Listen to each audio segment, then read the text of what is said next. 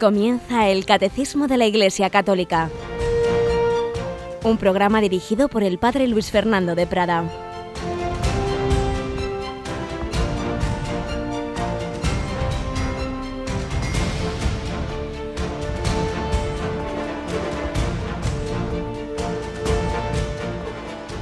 Alabados sean Jesús, María y José. Un cordial saludo, queridos amigos, querida familia de Radio María y de este catecismo de la Iglesia Católica, donde el Señor a través de su Iglesia, a través de esos textos del Magisterio, de esos textos bíblicos, de esa sabiduría de los santos, nos va enseñando día a día va formando nuestro entendimiento, nuestra voluntad, nuestro corazón, porque como estamos viendo no es una doctrina seca, fría, abstracta, sino que es para llevarla a la vida, como la llevan tantas personas, tantos santos y tantas personas que nunca estarán en un altar, pero que van modelando su vida conforme a la doctrina del Evangelio, conforme a las enseñanzas de Jesús, como en tantos ejemplos que vamos aquí también contando, algunos de ellos que vosotros mismos nos enviáis. Tenemos hoy con nosotros a Cristina Rubio. Buenos días, Cris. Muy buenos días, padre. Tenemos que avisar también, y aprovechamos este momentito para indicar que, aunque sea a mitad de nuestra temporada, vamos a comenzar este sábado un nuevo programa, ¿verdad? Claro que sí, un programa que bueno es comenzar, pero también es bueno pues profundizar en un tema que ya el padre José Antonio Medina nos había introducido durante todo el año pasado. Es segunda parte, en este caso buena, buena de un programa anterior. Y es que recordar a nuestros oyentes que los viernes teníamos conociendo al Papa Francisco.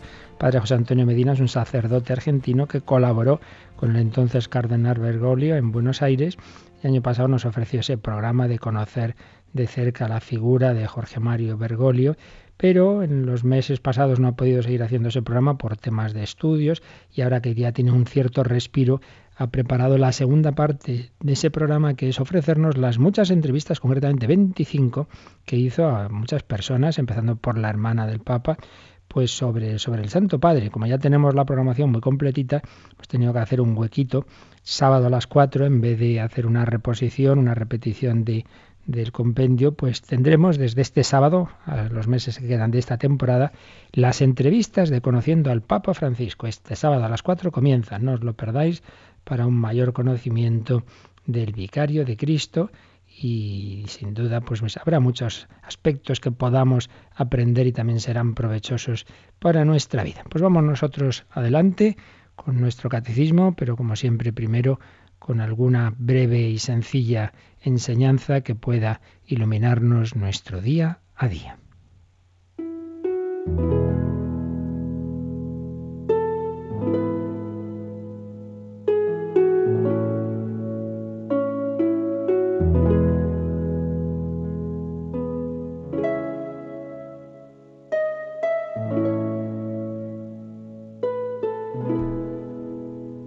titulaba don Justo López Melús una de sus brevísimas pinceladas, unos articulillos que escribía para iluminar nuestra vida. Lo titulaba Mirarse de cerca y escribía así. Hay que mirar intensamente, quitar estorbos y prejuicios, lavarse los ojos para descubrir valores, ojos empañados muchas veces por la rutina, y el cansancio. Pero no basta. Hay que mirar también en cercanía, que la distancia es como la bruma que impide percibir las cosas. Y citaba palabras de Jesús en Juan 7:24. No juzguéis según las apariencias, debéis juzgar con rectitud.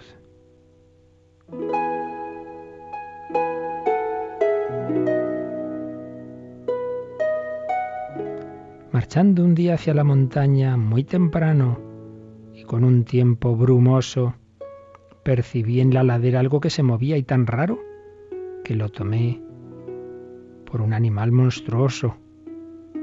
Cuando estuvo más cerca, vi que era un hombre y cuando por fin lo alcancé descubrí que era mi hermano.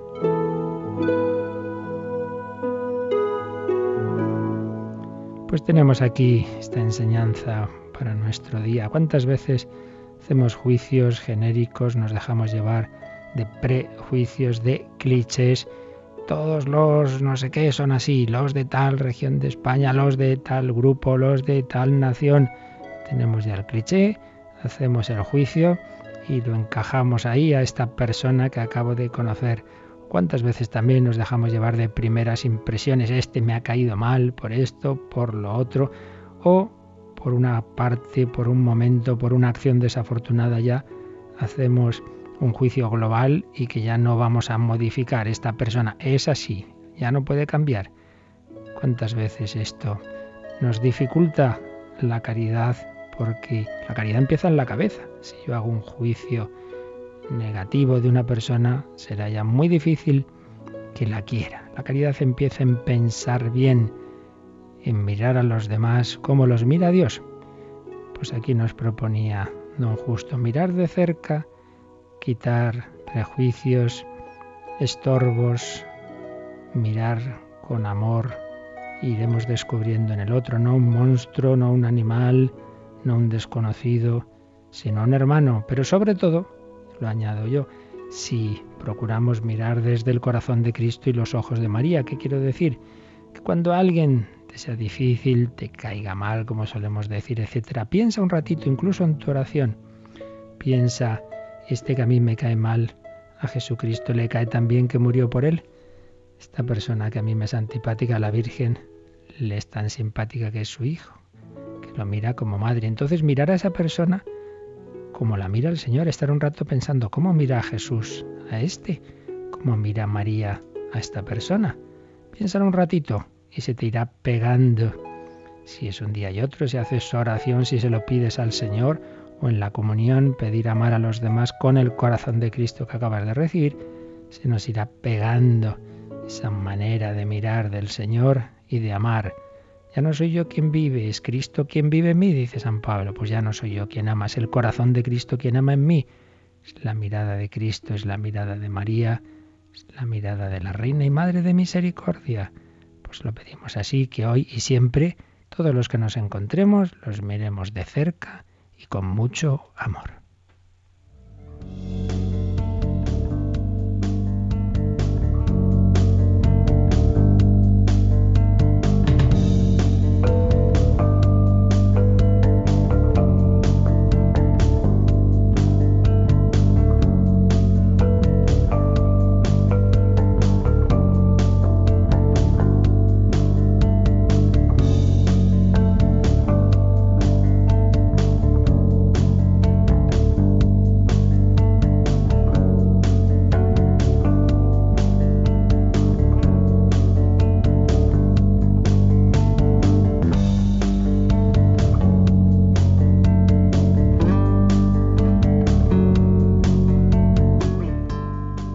Vamos adelante con nuestro resumen, nuestro breve comentario al catecismo de la Iglesia Católica, que ya por sí mismo es toda una gran enseñanza. Estábamos en Creo en Dios Padre Todopoderoso, Creador del cielo y de la tierra, de lo visible y de lo invisible, de lo invisible, los ángeles y de lo visible, este mundo material cuya cima es el hombre.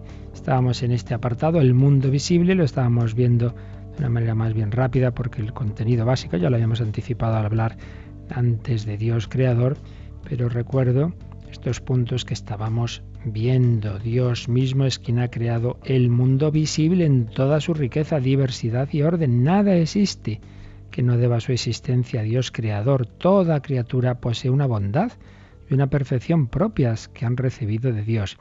Hay interdependencia entre las criaturas, una interdependencia querida por Dios.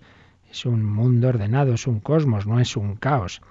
Y un mundo bello, una belleza, un orden, una armonía que derivan de la diversidad de seres y de las relaciones que Dios ha establecido entre ellos. También hay una jerarquía una jerarquía entre las criaturas. No es lo mismo una piedra que un pajarito, no es lo mismo un pajarito que el ser humano. El hombre es, dice el 343, la cumbre de la creación.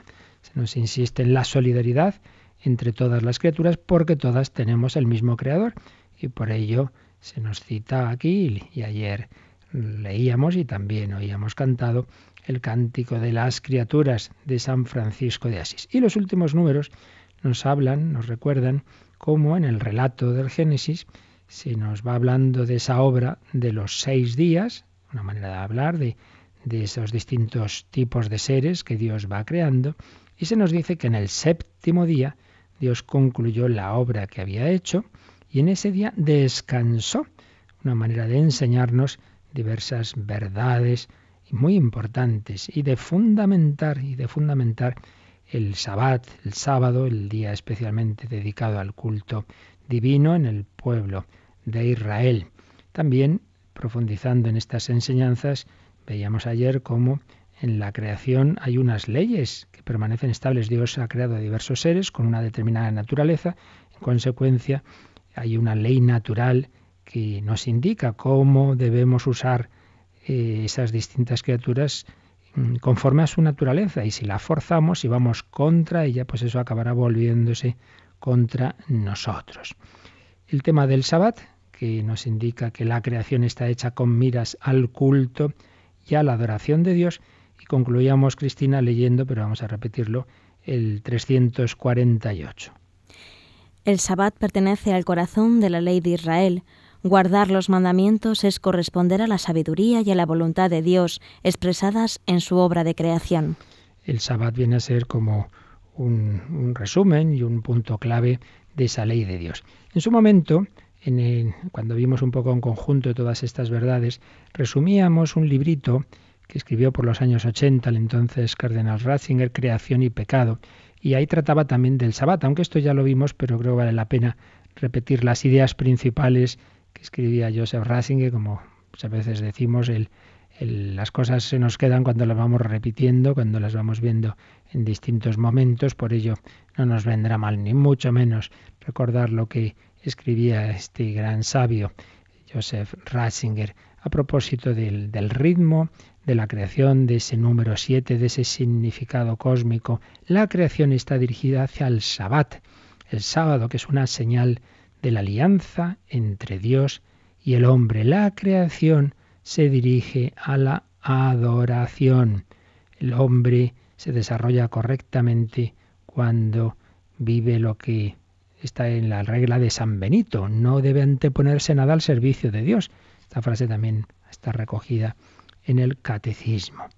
La fuerza que provocando el ritmo de las estrellas y de nuestra vida las mueve y gobierna es la adoración. Por eso el ritmo de nuestra vida palpita correctamente cuando ha quedado impregnado por ella. Si trabajamos mucho, mucho, mucho, pero no trabajamos en último término para Dios, para la adoración, entonces está nuestra vida muy desorientada. ¿Para qué? ¿Para qué ese trabajo? Y señalaba Joseph Ratzinger que en realidad todos los pueblos, todas las culturas han tenido ese sentido del culto, ese sentido de, de que todo al final es para Dios, para la glorificación de Dios. Aunque es verdad, claro, que en muchas religiones ha habido una idea de Dios o de los dioses pues muy desviada y muchas veces se los quería chantajear a los dioses. Bueno, yo te ofrezco esto, pero tú me proteges, etcétera. Claro, esto no es así en la Biblia, donde aparece el Dios que se revela a sí mismo, no las imágenes que nos hacemos de Él. Un sentido no de chantajeo en el culto, sino de auténtica alabanza. La creación está estructurada de acuerdo con el orden del Sabbat, y sigue diciendo Joseph Ratzinger, y el Sabbat es el resumen de la Torá, de la ley de Israel, lo cual significa que la adoración contiene en sí misma una forma moral. La ley es expresión de la historia que Israel vive con Dios, es expresión de la alianza, y la alianza es expresión del amor de Dios, de su sí al hombre, que Él ha creado para amar y ser amado. En definitiva, concluía así este apartado eh, entonces cardenal Ratzinger, Dios ha creado el universo para entablar con los hombres una historia de amor. Lo ha creado para que haya amor. Tras esto surgen las palabras de Israel que apuntan directamente hacia el Nuevo Testamento, sobre la Torá que materializa lo secreto de la alianza, de la historia de amor de Dios con los hombres, se ha dicho en las escrituras judías, ella, La Torah existía al principio, estaba con Dios, a través de ella ha llegado a ser todo lo que existe. Era la luz y la vida de los hombres. Pues bien, San Juan necesitaba simplemente volver a tomar estas fórmulas refiriéndolas al que es la palabra viva de Dios. Entonces ya no la Torah o no la sabiduría, sino el verbo, la palabra, todo se hizo por ella. Nos dice el versículo tercero del primer capítulo de San Juan, de su prólogo, el prólogo del cuarto Evangelio. Todo se hizo por ella, todo se hizo por la palabra. Y antes San Pablo había escrito en Colosenses, en él fueron creadas todas las cosas. Dios ha creado el universo para poder hacerse hombre y desparramar su amor, para extenderlo también hacia nosotros, invitándonos a participar de él. Fijaos qué bella conclusión. Dios, la palabra eterna, en la que todo ha sido creado, pues se nos ha creado precisamente para luego comunicarse con nosotros. El verdadero culto es esa comunicación del hombre con Dios. Dios ha creado el universo para poder hacerse hombre y desparramar su amor. Y después seguía escribiendo Joseph Ratzinger cómo podemos ver en toda la creación esa estructura sabática. En el relato de la creación, el sábado aparece descrito como el día en el que el hombre, en la libertad de la adoración, participa de la libertad de Dios, de la serenidad de Dios y así de la paz de Dios. Por ello, celebrar el sábado significa celebrar la alianza, volver al origen, limpiar todo de las impurezas que nuestro actuar ha introducido. Significa también avanzar hacia un mundo nuevo, en el que ya no habrá esclavos y señores, sino hijos libres de Dios. Un mundo en que el hombre, el animal y la tierra participarán todos juntos fraternalmente de la paz de Dios. Y por ello se desarrolló esa legislación social en la que cada siete años había un año sabático, en el que la tierra y los hombres pueden descansar, y cada 49, 7 por 7, 49, cada 49 años, el gran año sabático en el que se perdonaban todas las culpas, se anulaban todas las compras y ventas. Y entonces, aunque esto no se cumplió eh, realmente en la práctica a fondo, pero estaba ese ideal. Entonces uno se encontraba de nuevo ante un renovado comienzo en que el mundo se recibe otra vez de las manos creadoras de Dios. El peso de esta disposición podemos quizá verlo mejor en una breve indicación del libro de las crónicas. Israel había sufrido en el exilio, durante el cual Dios en cierto modo se había negado a sí mismo y se había arrebatado su tierra, su templo y su culto, porque Dios pudo hacernos esto. Y entonces el libro de las crónicas dice, hasta que el país haya pagado sus sábados, descansará todos los días de la desolación hasta que se cumplan los setenta años. Esto quiere decir que el hombre ha rechazado la serenidad de Dios, la tranquilidad que procede de la adoración, su paz y su libertad, cayendo así en la esclavitud de su quehacer. Madre mía, esto hasta qué punto es verdadero hoy. A veces somos esclavos de nuestro activismo, de nuestro quehacer. El hombre ha empujado al universo a la esclavitud de su activismo y con ello se ha esclavizado a sí mismo. Por eso Dios quería darle el sabbat que él ya no quería. Con su no al ritmo de la libertad y de la tranquilidad procedente de Dios, el hombre se ha alejado de su semejanza con Dios para pisotear el universo. Por eso debía ser arrancado de la obstinación en su propio obrar. Por eso Dios debía devolverle a su más auténtica realidad, rescatarlo del dominio de su quehacer. Nada se anteponga a la obra de Dios, regla de San Benito. Lo primero es la adoración, la libertad y la serenidad de Dios. Como siempre, un profundísimo comentario, en este caso a la ley del sábado, que escribía hace ya bastantes años el entonces cardenal Joseph Ratzinger. El sábado, corazón de la ley de Israel. Pero nosotros, nosotros cristianos, el sábado se ha convertido en el domingo, en el octavo día, Cristina. Por eso, este apartado del catecismo va a concluir en el número 349 con ese título, el octavo día. Vamos con él. El octavo día. Pero para nosotros ha surgido un nuevo día, el día de la resurrección de Cristo el séptimo día acaba la primera creación y el octavo día comienza la nueva creación. Así, la obra de la creación culmina en una obra todavía más grande, la redención. La primera creación encuentra su sentido y su cumbre en la nueva creación en Cristo, cuyo esplendor sobrepasa al de la primera. Así pues, la nueva creación comienza en ese octavo día, claro, porque Jesús resucita el domingo. Si el sábado era el séptimo día, domingo por tanto sería el primero, y vuelve a empezar la semana, o el octavo, como queramos verlo. Vamos a ver, en, tiene aquí citado el número 2174, donde se nos explica un poquito más esto del octavo y el primero. Leemos, Cris. Jesús resucitó de entre los muertos el primer día de la semana. En cuanto es el primer día, el día de la resurrección de Cristo, recuerda la primera creación. En cuanto es el octavo día, que sigue al sábado, significa la nueva creación inaugurada con la resurrección de Cristo. Para los cristianos, vino a ser el primero de todos los días, la primera de todas las fiestas, el día del Señor, el domingo. Y viene una cita de un famoso texto de San Justino en que relata lo que hacían los cristianos el domingo. Nos reunimos todos el día del sol, porque es el primer día, después del sábado judío, pero también el primer día, en que Dios, sacando la materia de las tinieblas, creó al mundo.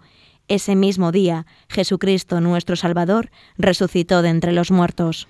Así pues, podemos verle como el primer día, en cuanto primer día, pues si el primer día en el Génesis es cuando Dios empieza la creación del mundo, pues también ese primer día de, de la resurrección indica como una nueva creación. Dios también empieza una nueva creación. Si había habido un Big Bang, una gran explosión en la que empieza el universo material, hay otro Big Bang, que es la resurrección de Cristo, del que procede toda la obra de la santificación que a lo largo de los siglos vamos recibiendo. Toda la gracia de Dios, todo lo que nos llega por la Iglesia, por los sacramentos, por el Evangelio, todo está ahí en el contenido, en esa gran explosión que se produjo en la madrugada del domingo. Jesús resucita el primer día de la semana, empieza la nueva creación, pero por otro lado es el octavo día. Si el sábado era el séptimo, entonces el, siguiente sería el octavo día. ¿Qué significa? Pues ese empalmar con la nueva creación, empalmar, perdón, la nueva creación con, con la primera creación. Eh, y es que todo, todo en el plan de Dios estaba orientado a la, a la redención, que es, volviendo ya a nuestro número, al 349, lo que aquí se nos dice, la obra de la creación culmina en una obra todavía más grande, la redención. Si fue grande crear de la nada, más grande es que el Dios creador todopoderoso se haya hecho criatura, haya compartido nuestra vida, haya descendido hasta la muerte de cruz hasta el Seol, y haya después resucitado, abriéndonos las puertas del cielo, de, esa otra forma de vivir, de la vida eterna, la nueva creación. Toda la creación material va orientada a que pudiera haber un lugar del mundo donde hubiera una vida, donde pudiera haber vida humana inteligente, donde pudiéramos existir miles de millones de seres humanos invitados a la amistad con Dios, invitados a reflejar al Señor y aceptar su voluntad para entrar en su gloria. ¿Cómo? De la mano de Jesucristo, camino, verdad y vida, sumo pontífice, el que hace el puente para que la criatura llegue al Creador y así donde esté yo estéis también vosotros. La creación culmina en la redención. Todo va orientado a la vida eterna.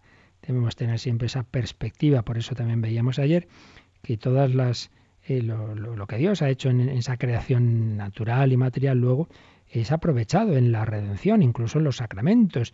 Pues esa agua tan bella y tan esencial para la vida natural es también tan importante pues en el bautismo y la, usamos el agua bendita y ese aceite pues en diversos sacramentos como las diversas unciones y ese pan y ese vino para el sacramento de los sacramentos, la Eucaristía, todo, todo en el orden natural va, está orientado luego al orden sobrenatural, a la obra de la redención. La primera creación encuentra su sentido y su cumbre en la nueva creación en Cristo, cuyo esplendor sobrepasa el de la primera.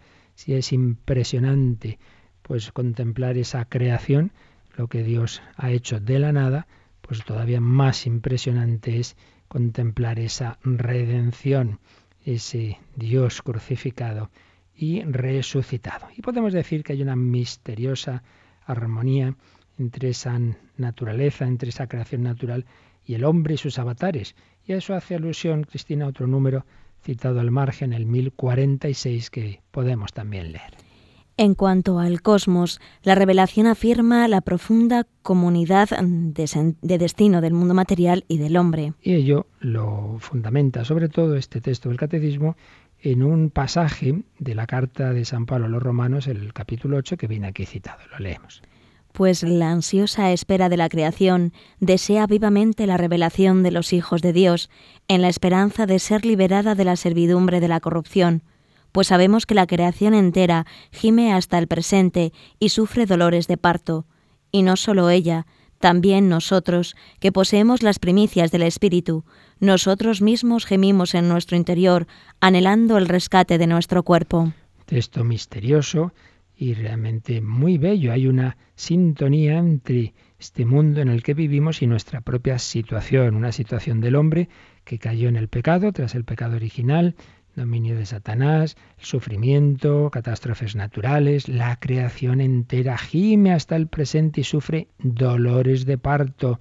Pues sí, en el mundo hay dolores, un mundo material, es un mundo limitado y es un mundo en el que está el pecado y las muchas consecuencias dolorosas que tiene. Y entonces este mundo sufre y nosotros sufrimos en él.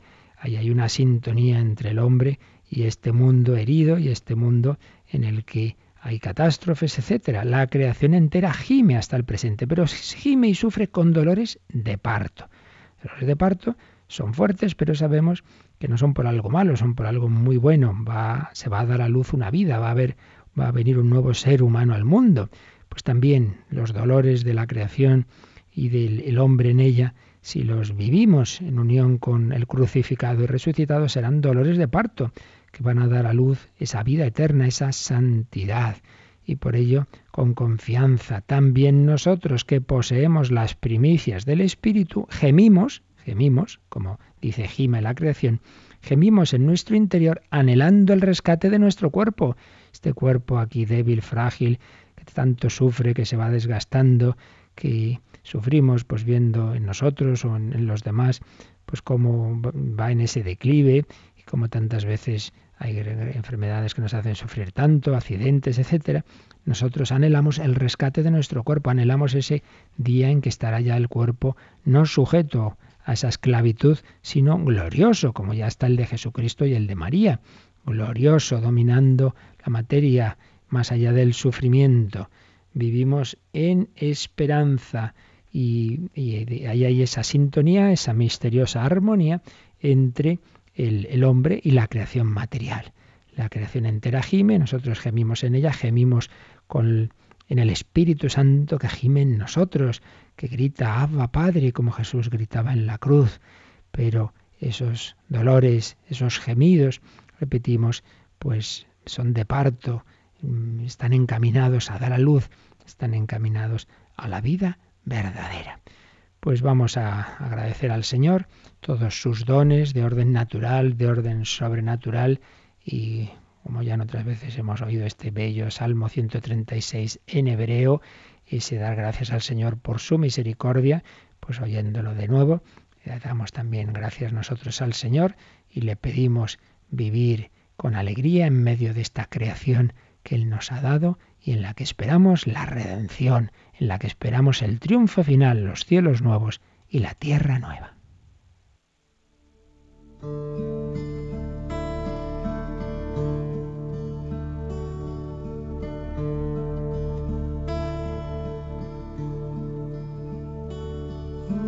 do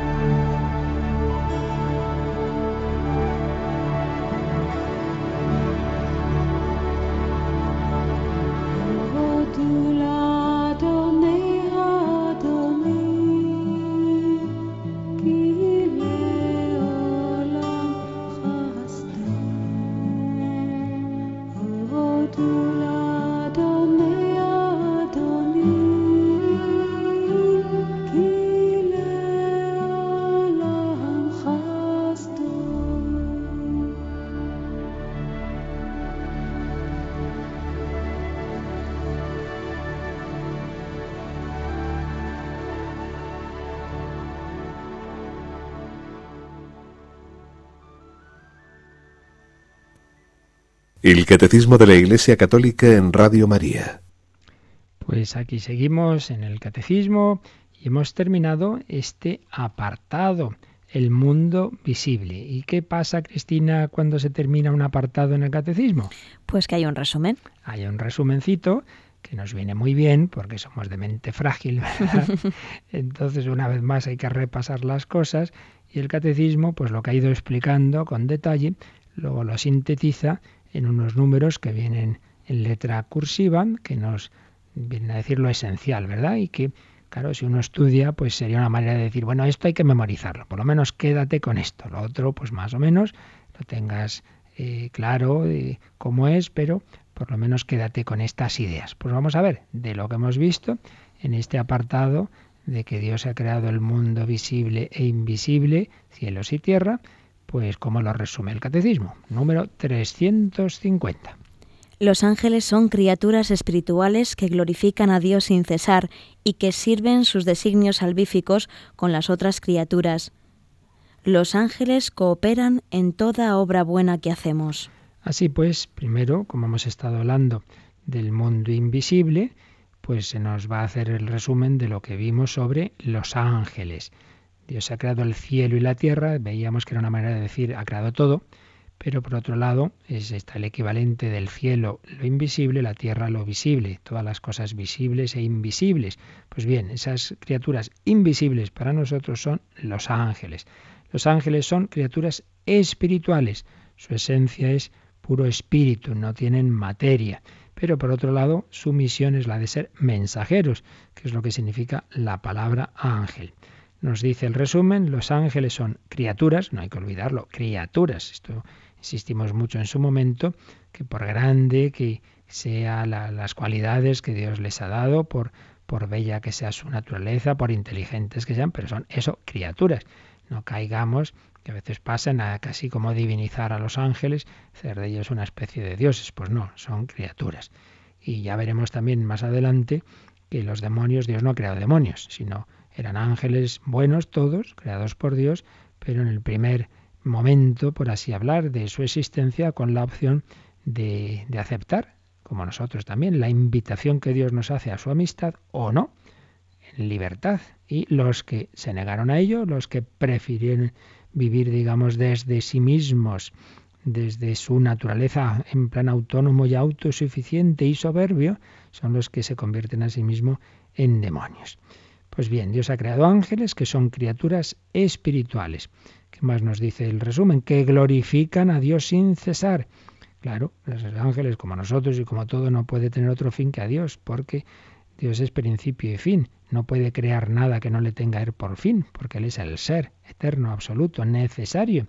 Todos los demás solo podemos existir en dependencia de Él. Esto pone muy nervioso al hombre contemporáneo que se cree que Él es Dios, pero que las cosas son así. Por otro lado, pues gracias a Dios, ese Dios que es creador y Señor es amor y entonces Él no busca más que hacernos felices. Pero, pero aunque no fuera así, tendríamos que reconocer que no podemos sino depender de Dios. Los ángeles son criaturas espirituales que glorifican a Dios sin cesar y por otro lado sirven sus designios salvíficos con las otras criaturas. Dios hace con la creación pues lo que hacen tantas veces los padres de la familia numerosa, que a los hijos mayores les van encomendando tareas con los pequeños. Pues tú cuidas de este, tú niña pues vas a estar pendiente de tu hermanito, y tú ya pones la mesa, y tú no sé qué. Pues bien, Dios también organiza la creación de esa manera. Y a los ángeles, nuestros hermanos mayores, creados antes y con más cualidades desde el punto de vista natural, pues les encomienda que nos ayuden, que nos ayuden en sus designios salvíficos. Entonces los ángeles nos inspiran, nos cuidan, transmiten mensajes del Señor de una manera o de otra. Pues fijaos, textos que veíamos de la Biblia, pues que, presentes están los ángeles en el Antiguo Testamento, pues cuántas veces Dios comunica algo a través de un ángel y por supuesto en el Nuevo, empezando por la escena tan importante de la anunciación del arcángel Gabriel. Dios transmite el mensaje más importante de la historia a través de San Gabriel. Pero ángeles que luego vemos que siguen muy presentes, por ejemplo a San José, a través de sueños, pues siempre se le comunica lo que tiene que hacer un ángel y luego van a aparecer en el nacimiento de Jesús, van a hablar a los pastores, también de nuevo a San José cuando hay que huir a Egipto, ¿verdad? Y estarán en la vida de Cristo también, aparecen al final de las tentaciones de Jesús en el desierto, por supuesto al final en la resurrección, quienes son los primeros que anuncian que Cristo ha resucitado, los ángeles, etcétera. También están en la ascensión del Señor. Bueno, no vamos a repetir todo lo que ya vimos, pero simplemente como resumen y recordatorio pues de esa presencia de los ángeles en la obra de la redención. Y este número de resumen termina con una cita que nos ha leído Cristina, pero esa última frase que ha leído es de Santo Tomás de Aquino, de su Suma Teológica. Decía el gran sabio y doctor de la Iglesia, los ángeles cooperan en toda obra buena que hacemos, es decir, eh, en esa providencia de Dios, la gracia de Dios y las inspiraciones de Dios, pues tienen esa colaboración de los ángeles. Los ángeles cooperan en toda obra buena que hacemos.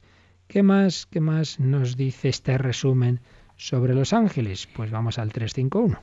Los ángeles rodean a Cristo, su Señor, le sirven particularmente en el cumplimiento de su misión salvífica para con los hombres. Bueno, esto ya lo he anticipado yo ahora un momento, pues al hablar de esa presencia de los ángeles en la vida de Jesucristo. Eh, veíamos en un apartado relativo a los ángeles cómo los ángeles son de Cristo. Mm, lo que antes os decía, que no les demos más importancia de la que tienen, son criaturas y Jesucristo es, no, por supuesto, su Rey, su Creador, su Señor. Los ángeles rodean a Cristo, su Señor, no están al mismo nivel. Veíamos esos textos del inicio de la carta a los Hebreos, donde el autor de la carta contrapone pues esos ángeles creados y a los que Dios les dice adoren, adoren, todos los ángeles de Dios al, al verbo, al logos, lo contraponen a Jesucristo. Jesucristo es el Señor es el Señor. Los ángeles son criaturas suyas y están a su servicio. Le sirven en el cumplimiento de su misión salvífica. Número 352 que añade. La Iglesia venera a los ángeles que la ayudan en su peregrinar terrestre y protegen a todo ser humano. Y aquí pues nos encontramos que esos ángeles que estuvieron presentes en la vida de Cristo están presentes en la vida de la Iglesia. Recordad que fuimos leyendo algunos textos preciosos del libro de los Hechos de los Apóstoles. Primer relato de los inicios de la vida de la Iglesia es un libro inspirado, es palabra de Dios, es los Hechos de los Apóstoles. Pues bien, están muy, pero que muy presentes. Recordad cómo los ángeles están ahí para liberar, liberar a San Pedro en su primer encarcelamiento. La Iglesia oraba a Dios por Pedro y entonces un ángel se le presenta en la cárcel y milagrosamente le libera de sus cadenas, se abren las puertas, San Pedro sale, pensaba que estaba soñando y se da cuenta que no, que no está soñando. Leímos diversas intervenciones de ese tipo. También un ángel le inspira al diácono Felipe que se ponga ahí en el camino a hacer, diríamos, autostop cuando pasa aquel eunuco de Etíope y lo evangeliza. Pues hay una intervención de ahí de, de un ángel y en fin, de otros diversos textos de de ese libro de los Hechos de los Apóstoles, también con San Pablo en adelante, pues ya vemos cómo había una especialísima presencia de los ángeles en los inicios de la Iglesia, pero eso ha seguido luego en la historia. Ha habido santos que han tenido más viva esa conciencia de la presencia de los ángeles, como em, este jesuita em, que ahora no me sale el nombre, eh, Pedro Fabro. San Pedro Fabro pues tenía una especialísima devoción a los ángeles y, veía cómo le ayudaban y, es muy bueno que, que, nos encomendemos al ángel de aquellos a los que vamos a evangelizar. Pero también aquí se hace alusión, dice que los ángeles ayudan a la iglesia y protegen a todo ser humano. Aquí se está hablando de lo que llamamos el ángel de la guarda. Tenemos esa conciencia en la fe de la iglesia de que Dios nos, en su providencia, nos guía, nos cuida, pues a través, a través de, un ángel que llamamos de la guarda, porque ese ángel como que, que cada uno de nosotros pues tiene esa misión encomendada por el Señor de llevarnos al bien, de inspirarnos las cosas buenas. Y luego aquí está, entra el misterio de la providencia de Dios, de cuidarnos de las cosas malas materiales o permitir que ocurran, porque como ya vimos también en su momento, Dios permite el mal y el sufrimiento cuando de ello puede sacar un bien espiritual. Pero eh, sin duda habría más, más acciones, incluso milagrosas, si tuviéramos más fe y nos encomendáramos más a los ángeles y a los santos y al Señor en definitiva. Habría más. Hace poco hablando con una amiga mía médica que trabaja en un hospital de niños, dice que muchas veces llegan niños que se han caído de un piso alto, en fin, les ha pasado cosas que lo normal es que hubieran muerto o que estuvieran ya moribundos y que prácticamente no les ha pasado nada y que ella suele decir, ves, ves, el ángel de la guarda, y los otros a lo mejor menos creyentes se ríen y tal. No, no, seguro, seguro que hay muchos casos de especial actuación de los ángeles. Aquí hemos leído varios testimonios muy impresionantes que habéis escrito algunos comunicantes. Siempre en ese misterio de la providencia de Dios, que a veces nos libra del sufrimiento y a veces lo permite, porque él mismo no lo asumió en su vida, muriendo, sufriendo una terrible pasión y muriendo en la cruz pero en otros casos, que iban a matar a Jesús, pues Jesús escabullía. Pues eso, escabullía. Siempre puede ocurrir las dos cosas.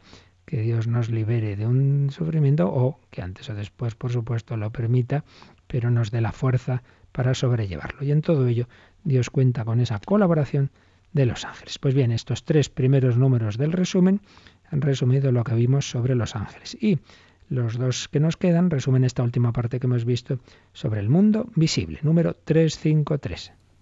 Dios quiso la diversidad de sus criaturas y la bondad peculiar de cada una, su interdependencia y su orden. Destinó todas las criaturas materiales al bien del género humano. El hombre y toda la creación a través de él está destinado a la gloria de Dios. En este número se nos ha resumido pues lo principal que hemos visto en este apartado en estos últimos días. Dios quiso, dice, la diversidad de sus criaturas. Dios ha creado criaturas muy diversas, muy diversas. Desde esa lejanísima estrella que está ahí en el universo hasta esta pequeñita florecilla, esa célula, ese, ese diplodocus que existió y ese ser humano o ese ángel. Diversidad, diversidad de sus criaturas y bondad peculiar de cada uno todo ser, todo lo que Dios ha creado, por un lado, es verdadero en cuanto podemos conocerlo con nuestro entendimiento, es bueno en cuanto nuestra voluntad tiende al bien que hay en él, es bello, también en cuanto nuestra sensibilidad descubre en él un reflejo de la belleza divina. Diversidad de las escrituras, bondad peculiar de cada una, interdependencia, esto hoy día pues existe mucho, ¿verdad?, en el equilibrio ecológico pues si te cargas no sé cuántos árboles en ese bosque, pues eso va a influir muy negativamente en todo el equilibrio, porque eso va a hacer que haya una serie de consecuencias en el mundo animal, en el mundo vegetal, que acaban repercutiendo donde menos lo esperamos. Interdependencia y orden. No es un mundo caótico, que cada cosa va por su lado, están chocando todos los días los astros, no, no, no. Hay un orden en el mundo. Y por otro lado dice que Dios destinó todas las criaturas materiales al bien del género humano. Todo está ordenado como una especie de gran jardín donde poner a ese hombre al que Dios quería invitar a su amistad. Dios no ha creado las cosas por crear y porque estemos aquí paseando y viendo los pájaros volar y ya está. No, no. Ha creado todo porque quería establecer relaciones interpersonales con unos seres espirituales y también corporales, que somos nosotros, como veremos ya en el próximo apartado, entonces para darnos ese hábitat, esa posibilidad de una vida en la que pudiéramos responder esa invitación a su amistad, es para lo que Dios ha creado todo, todo. todo este inmenso universo que nos puede parecer desproporcionado para que estemos aquí, uno, aquí en un punto tan pequeñito, pues no, señor. Este universo es necesario para que pueda haber un punto del mismo en el que haya vida, vida humana, vida inteligente. Dios destinó todas las criaturas materiales al bien del género humano. Y el hombre y toda la creación a través de él, a su vez, está destinada a la gloria de Dios. Volvemos a lo de antes. En último término, todo viene de Dios y vuelve a Dios, porque no puede haber otro fin de la creación que el propio creador. Pero esa gloria de Dios no es en el sentido de, ala, eh, adorar a uno porque necesita que le adoremos. No, no, no. Es que la gloria de Dios es hacernos felices. El estar finalizados en Dios, el que nuestro fin y destino sea Dios, es precisamente lo que a nosotros nos llena de alegría. Nos hiciste, Señor, para ti, y nuestro corazón está inquieto hasta que descanse en ti. Y finalmente, el último número del resumen de este apartado es el 354. Respetar las leyes inscritas en la creación y las relaciones que derivan de la naturaleza de las cosas es un principio de sabiduría y un fundamento de la moral. Si Dios ha creado distintos seres con una determinada naturaleza, tenemos que ver cómo es esa naturaleza y actuar conforme a ella, no forzarla. Y esto que lo vemos tan claro en ese orden ecológico, en ese orden de las plantas, en ese orden de los animales, lamentablemente no lo vemos en el orden humano. Y entonces hacemos barbaridades y forzamos la naturaleza humana y vamos contra ella y protegemos, repito, el orden infrahumano y no el orden humano en el que están ocurriendo verdaderas barbaridades contra la genética, contra todas las tendencias naturales del hombre y así nos va. Por eso la moral no es una imposición arbitraria, sino que la moral es descubrir esas leyes que están inscritas en el propio ser del hombre, de la mujer, en la familia, y en fin, en todas las tendencias y en todos los valores que, en los que el Señor nos ha creado. Respetar las leyes inscritas en la creación y las relaciones que derivan de la naturaleza de las cosas es un principio de sabiduría. No forzar las cosas contra su naturaleza, sino conforme a ella, pues es lo lógico, es de sentido común, es principio de sabiduría y fundamento de la moral. La moral no es, bueno, a ver qué decidimos que es bueno y qué es malo, sino a ver qué descubrimos que es lo bueno, pues tal como estamos hechos. Poníamos ese ejemplo de, de quien ha hecho un, elaborado un, un ordenador o cualquier otro aparato técnico, pues hace un librito también de instrucciones o un manual de los programas, etcétera, porque el que ha hecho el aparato sabe cómo sacarle el mejor provecho. Pues bien, quien ha hecho al hombre, que es Dios, y el mundo, que es Dios, nos da el libro de instrucciones, que es la moral, que son los mandamientos, que es toda la revelación de la moral que Jesucristo hace, que la Iglesia nos transmite. ¿No hacemos caso? Pues vale, recordemos aquella frase, Dios perdona siempre, el hombre a veces, la naturaleza nunca si vas contra la naturaleza, eso te acaba pasando factura. ¿Cuántas veces se viene a confesar a una persona, padre, yo hice tal pecado hace ya muchos años, pero, pero me sigue, me sigue pesando, me sigue pesando. Recuerdo una chica hace muchos años, pues que se iba a casar y, padre, es que de jovencita hice un aborto y es que esto lo acabas pagando.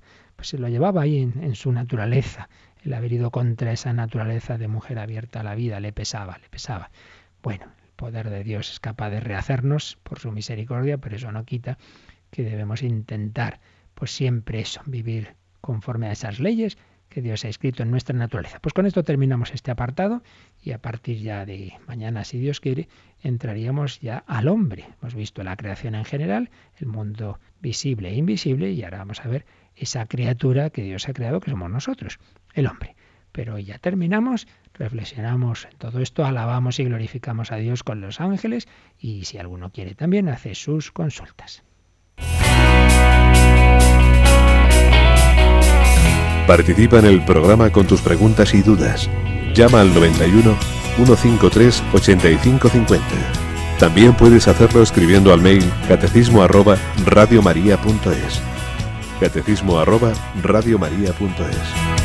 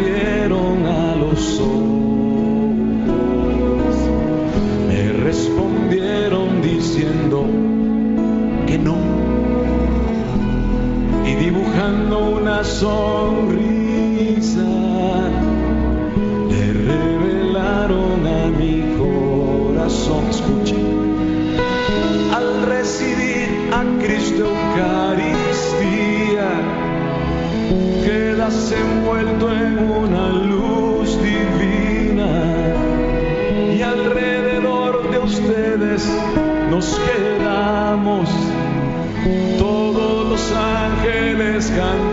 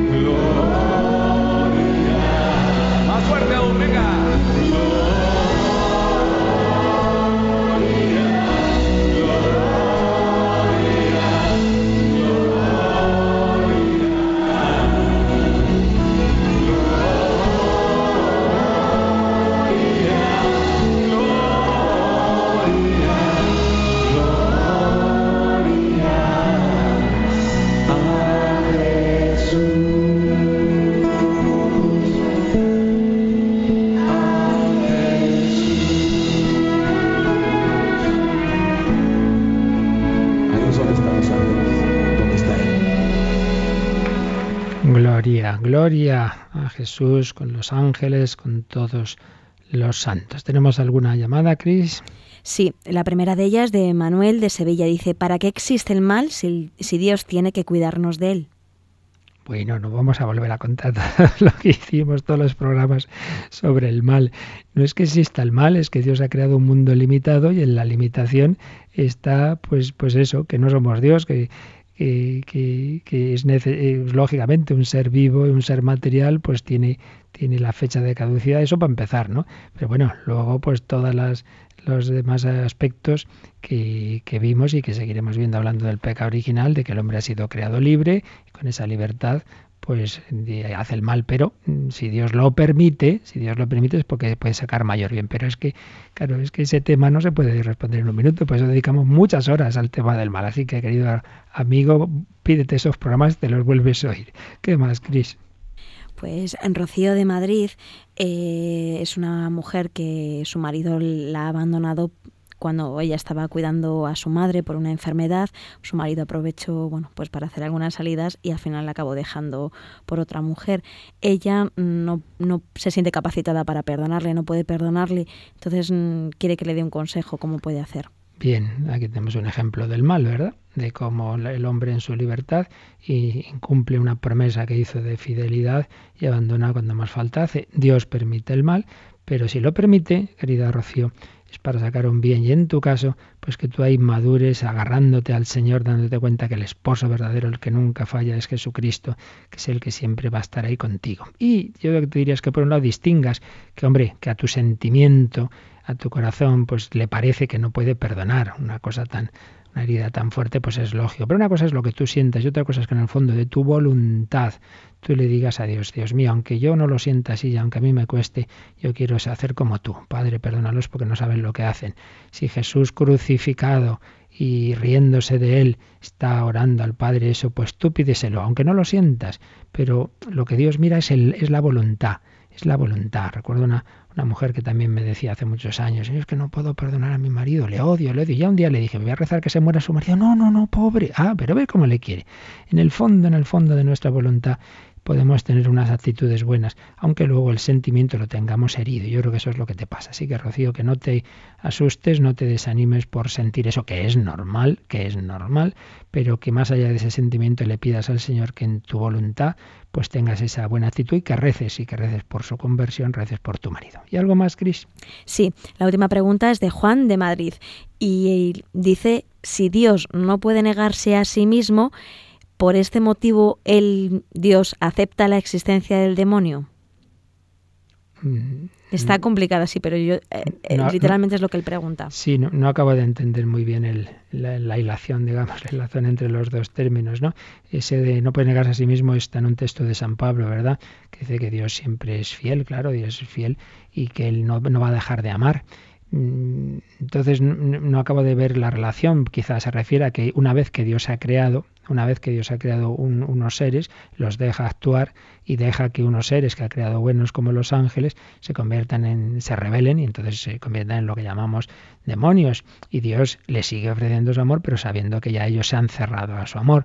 En ese sentido, Dios siempre va a amar a todo lo que ha creado y no va a aniquilar nada. Si va por ahí, pues sí, pero no sé si es exactamente lo que nos preguntaba, pero bueno, espero que de algo sirva la respuesta. Muy bien, pues lo dejamos aquí, seguiremos mañana y os recuerdo para lo que los que no nos oíais al principio, que este sábado va a comenzar esa segunda parte del programa que el año pasado el padre José Antonio Medina, argentino, conocedor del Papa Francisco, nos hacía las entrevistas de Conociendo al Papa Francisco, va a ser esa segunda parte del programa de Conociendo al Papa Francisco, los sábados a las 4 de la tarde. A partir de este sábado tendremos 25 entrevistas, 25 ediciones, emisiones de este programa que nos van a ayudar a conocer a mejor al Papa. Que paséis un feliz día con el Señor, con la Santísima Trinidad que ahora nos bendice. La bendición de Dios Todopoderoso, Padre, Hijo y Espíritu Santo, descienda sobre vosotros.